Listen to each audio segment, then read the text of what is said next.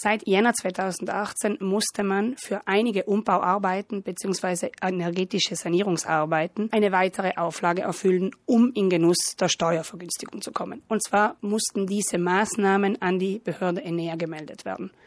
Bis November 2018 war das allerdings nicht möglich, da die technischen Details sowie die konkreten Möglichkeiten dazu fehlten.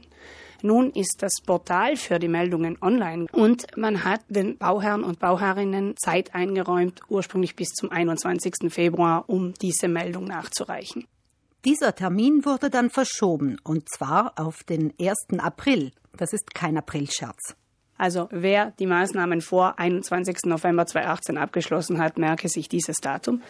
Innerhalb dieses Termins muss die Meldung an Ener gemacht werden. Wenn man es verabsäumt, kann es sein, dass man den Anspruch auf die Steuervergünstigung verliert. Und das wäre doch zu ärgerlich. Etwas mehr Zeit für die Meldung an die Enea bleibt Anspruchsberechtigten, wenn sie die Arbeiten später abgeschlossen haben. Wurden die Arbeiten nach dem 21. November 2018 fertiggestellt, dann gilt als Termin 90 Tage ab Fertigstellung der Arbeiten. Diese werden gemessen ab Abnahmebescheinigung des Bauendes bzw. Konformitätserklärung. Innerhalb von 90 Tagen nach Abschluss der Arbeiten ist die Meldung an die Behörde also zu machen, und zwar telematisch über ein Internetportal.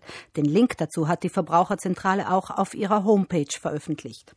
Ich muss mich dazu im Portal Ristrutturazioni 2018 enea.it anmelden, mir Zugang verschaffen und dann Daten zum Anspruchnehmenden der Steuervergünstigung zur Immobilie zu den ausgeführten Arbeiten eingeben, das Ganze noch einmal überprüfen und dann absenden und ausdrucken. Je nachdem, um welche Maßnahmen es geht, ist dieser Arbeitsschritt mehr oder weniger aufwendig. Wer etwa nur im Rahmen des Möbelbonus ein Elektrogerät für den Haushalt gekauft hat, dürfte kaum Schwierigkeiten haben, die Angaben dazu telematisch zu übermitteln. Haariger wird die Sache bei größeren Maßnahmen, und da geht es auch um ganz andere Beträge, was den Steuerbonus angeht. Wer sicher sein will, dass dabei alles korrekt und vollständig ist, kann sich auch Hilfe holen. Um hier eine kleine Hilfestellung zu bieten, haben wir eine Liste zusammengestellt von Firmen, Freiberuflern, Institutionen, die beim Übermitteln der Informationen an NR helfen. Diese Liste finden Sie auf der Homepage der Verbraucherzentrale sowie in allen unseren Geschäftsstellen. Wichtig ist, es handelt sich hier um eine Dienstleistung, die einen Preis hat, also gilt auch hier vorher nachfragen, was es kostet und Angebote vergleichen.